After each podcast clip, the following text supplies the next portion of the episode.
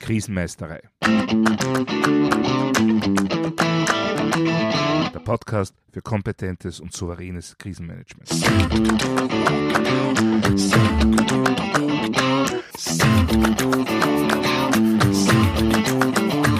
Hallo, ich bin Thomas Prinz von krisenmeisterei.at. Ich helfe Verantwortlichen, Krisen souverän und kompetent zu meistern, damit diese nicht zu ihrer persönlichen Tragödie werden. Heute geht es um Unverhältnismäßigkeit und Kommunikationsversagen. Und nein, auch das ist keine explizite Covid-Episode. Auch wenn sich letztendlich alles, was mit Krisenmanagement zu tun hat, auch auf die Aktivitäten rund um die Pandemie anwenden lässt. Aber prinzipiell sind die Mechanismen bei allen Krisen, sagen wir zumindest ähnlich. Es ist aber natürlich schon eine besondere Herausforderung, wenn ein disruptives Ereignis wie Covid-19 mehr oder weniger die gesamte Welt jahrelang in den Krisenmodus treibt. Mehr will ich, zumindest in dieser Folge, aber gar nicht auf die Pandemie eingehen, denn dass die betroffenen Personen im Zuge der Krisenbewältigung mehr und mehr die Geduld verlieren, die allgemeine Compliance sinkt und gesetzte Maßnahmen als unverhältnismäßig oder gar falsch gesehen werden, das kann im Grunde in jedem Unternehmen, jeder Organisation oder jeder Behörde passieren. Was dazu führen kann und wie man so eine Entwicklung vorbeugt, das möchte ich heute näher beleuchten. Schauen wir uns dafür die drei klassischen Vorwürfe an, die in so einer Situation entstehen können. Das wären, die Maßnahmen sind falsch, die Maßnahmen sind zu gering oder zu überschießend, äh, manchmal sogar beides gleichzeitig, und die Maßnahmen sind überhaupt nicht notwendig. Na, fangen wir gleich einmal mit dem letzten Punkt an. Maßnahmen des vorbeugenden oder auch akuten Krisenmanagements werden immer wieder als gar nicht notwendig erachtet. Das ist insbesondere dann der Fall, wenn vorbeugende Maßnahmen greifen und es daher gar nicht erst zu einer krisenhaften Situation kommt. So eine Situation wurde in letzter Zeit immer wieder unter dem Titel Präventionsparadoxon thematisiert. Schauen wir uns ein Beispiel aus der IT an. Stellen wir uns ein Unternehmen vor, in dem zum Beispiel die USB-Schnittstellen an den Rechnern deaktiviert sind, in dem keine ausführbaren Dateien via E-Mail empfangen werden können, in dem spätestens alle drei Monate das Passwort geändert werden muss und das gleich mit Vorgaben, die zu wirklich starken Passwörtern führen und in dem auch immer wieder Kampagnen zur Sensibilisierung gegen Social Engineering gefahren werden. Wenn jetzt dieses Unternehmen bis heute keinerlei Sicherheitszwischenfälle zu verzeichnen hatte, dann kann man ja eigentlich der IT zu ihrem Kurs und ihren Maßnahmen gratulieren. Ja, aber gleichzeitig kann es auch dazu kommen, dass genau in diesem Unternehmen die Unzufriedenheit der Mitarbeiterinnen und Mitarbeiter steigt. Denn sich alle drei Monate ein neues, starkes Passwort ausdenken und merken zu müssen, das ist für viele Menschen doch schon eine, eine Belastung. Wenn man USB-Sticks nicht mehr einfach zum Datenaustausch verwenden kann, dann gefällt das vielen nicht. Und wenn die neueste digitale Weihnachtskarte in Full HD mit singenden und tanzenden Rentieren automatisch aus der E-Mail gelöscht wird, sind natürlich nicht alle erfreut. Da kann es schnell mal dazu kommen, dass sich Mitarbeiterinnen bzw. Mitarbeiter darüber aufregen, dass die Sicherheitsmaßnahmen überschießend sind. Denn es ist ja bis jetzt nichts passiert. Wozu also der ganze Zinnober? Damit fehlt in den Augen dieser Personen jegliche Evidenz dafür, dass diese Maßnahmen auch wirklich notwendig sind. Ja, jetzt kann der IT-Chef bzw. der IT-Chefin dagegenhalten, dass so und so viel Attacken von diesem oder jenem Typ in dieser oder jener Häufigkeit regelmäßig passieren und dass das eigene Unternehmen eben nur wegen der gesetzten Maßnahmen bisher verschont geblieben ist. Nur, das ist zumindest aus der Sicht der Kritiker in der Regel nicht so einfach nachweisbar. Dazu kommt, dass diese Maßnahmen nur dann nachvollziehbar sind, wenn man die Bedrohungen und der Natur auch verstehen und nachvollziehen kann. Ja, und damit sind wir bei der Kommunikation angelangt.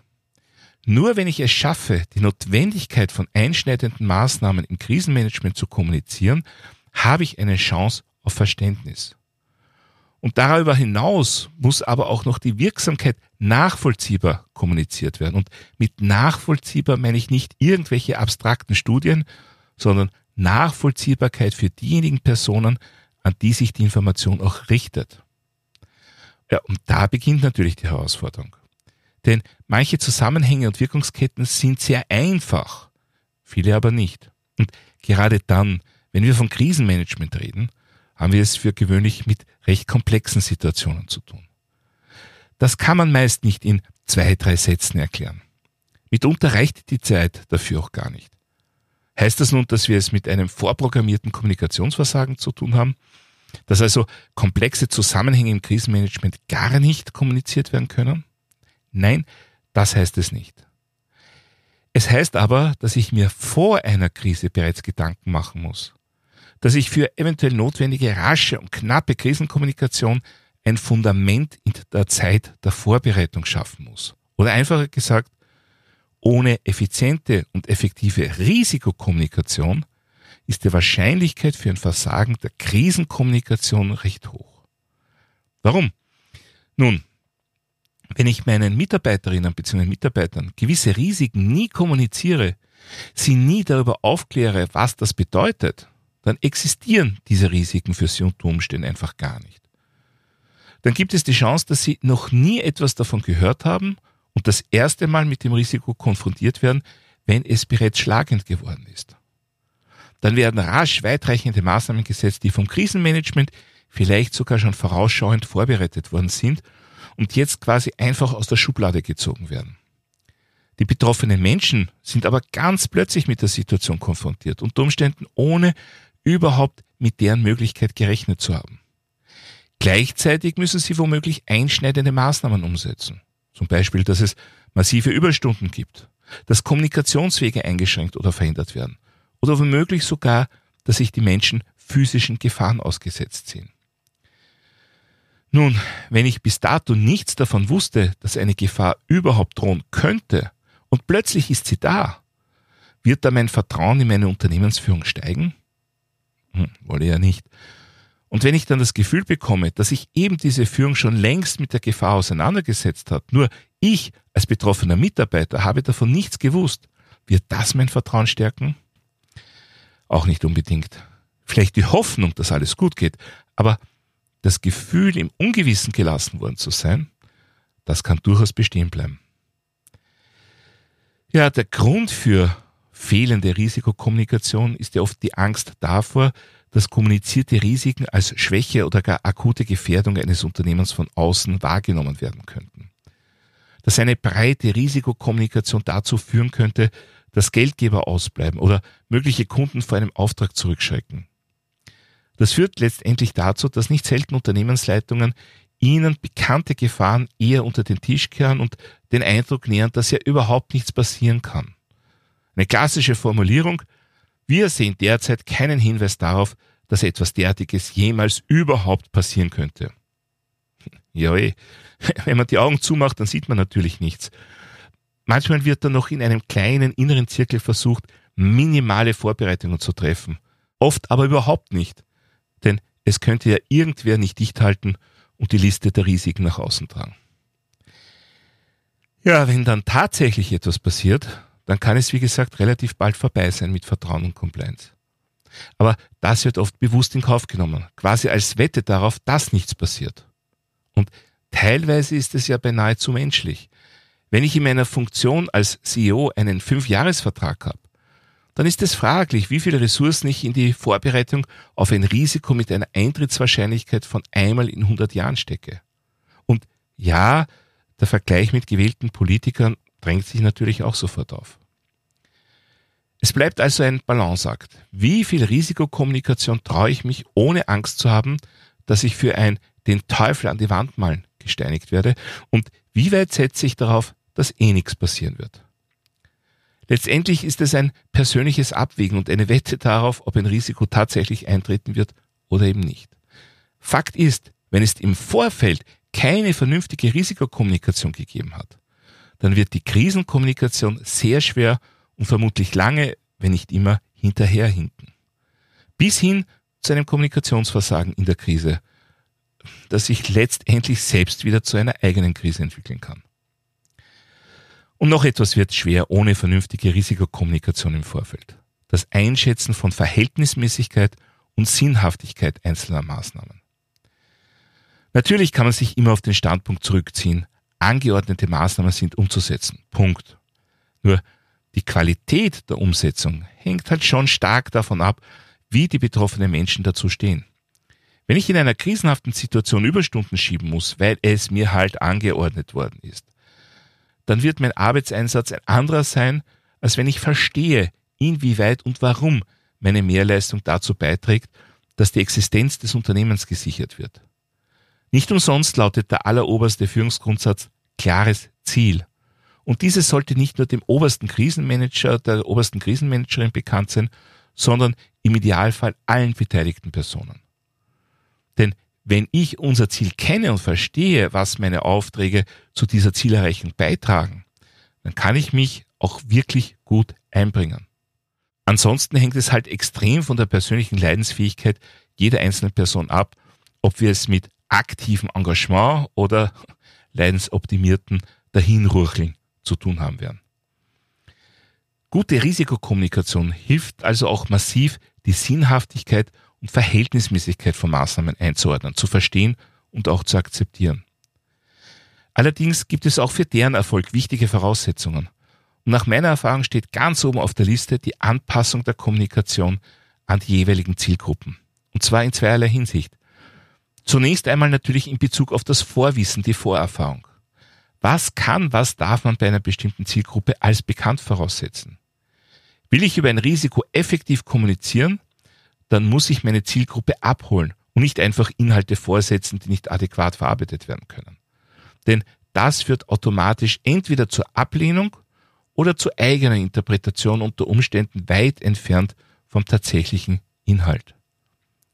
Aber es gibt noch einen zweiten Aspekt der Zielgruppenorientierung, der mitunter zu Problemen führen kann, nämlich wer überhaupt Zielgruppe wofür ist. Mit Argumenten wie, das versteht niemand, das wird eh nie passieren, das führt nur zu unnötigen Ängsten oder Panik und so weiter und so fort, wird oft entschieden, gewisse Risiken nur sehr elitär in sehr engem Kreis zu kommunizieren. Meiner persönlichen Ansicht nach gehören aber immer all diejenigen Personen mit einbezogen, die von einem Risiko oder den dadurch notwendigen Maßnahmen auch tatsächlich betroffen wären. Äh, natürlich ist das nicht unbedingt populär, denn gerade in unserem Kulturkreis ist es sehr gefragt, das Image der heilen Welt hochzuhalten. In dem Moment, wo man offen darüber spricht, dass etwas schiefgehen könnte, wird man im besten Fall als Schwarzseher, meistens jedoch zumindest als schwach und ängstlich eingestuft. Professionelle Risikokommunikation muss aber weder ängstlich noch panikverursachend sein. Letztendlich ist es aber einfach auch eine Frage der Kultur, wie man mit Risiken umgeht. Wenn man alles so lange verneint, bis drastische Maßnahmen im Zuge einer akuten Krise notwendig sind, ja, dann darf man sich nicht wundern, wenn diese Maßnahmen als unverhältnismäßig gesehen werden und es mit der Kommunikation nicht mehr wirklich klappt. Denn diese Kommunikation muss eben im Vorfeld aufgebaut werden. Menschen müssen darauf vorbereitet werden, dass es zu Krisen kommen kann. Und sie sollten eine Chance haben, sich darauf vorzubereiten, was dann womöglich auf sie konkret zukommt.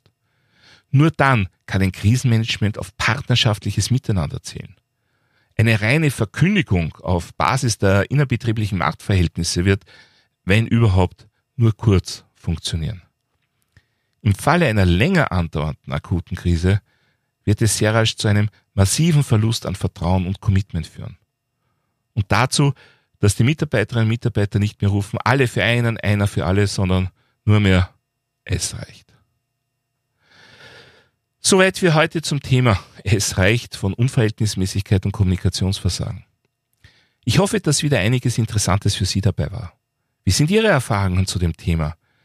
Wenn Sie persönliche Erfahrungen haben oder meine Unterstützung für Ihr Krisenmanagement möchten, kontaktieren Sie mich doch einfach via E-Mail oder über meine Website www.krisenmeistere.at. Dort finden Sie auch wie immer Shownotes und weitere wertvolle Infos zum Thema Krisenmanagement. Ich würde mich auch freuen, wenn Sie meinen Newsletter abonnieren bzw. mein E-Book runterladen.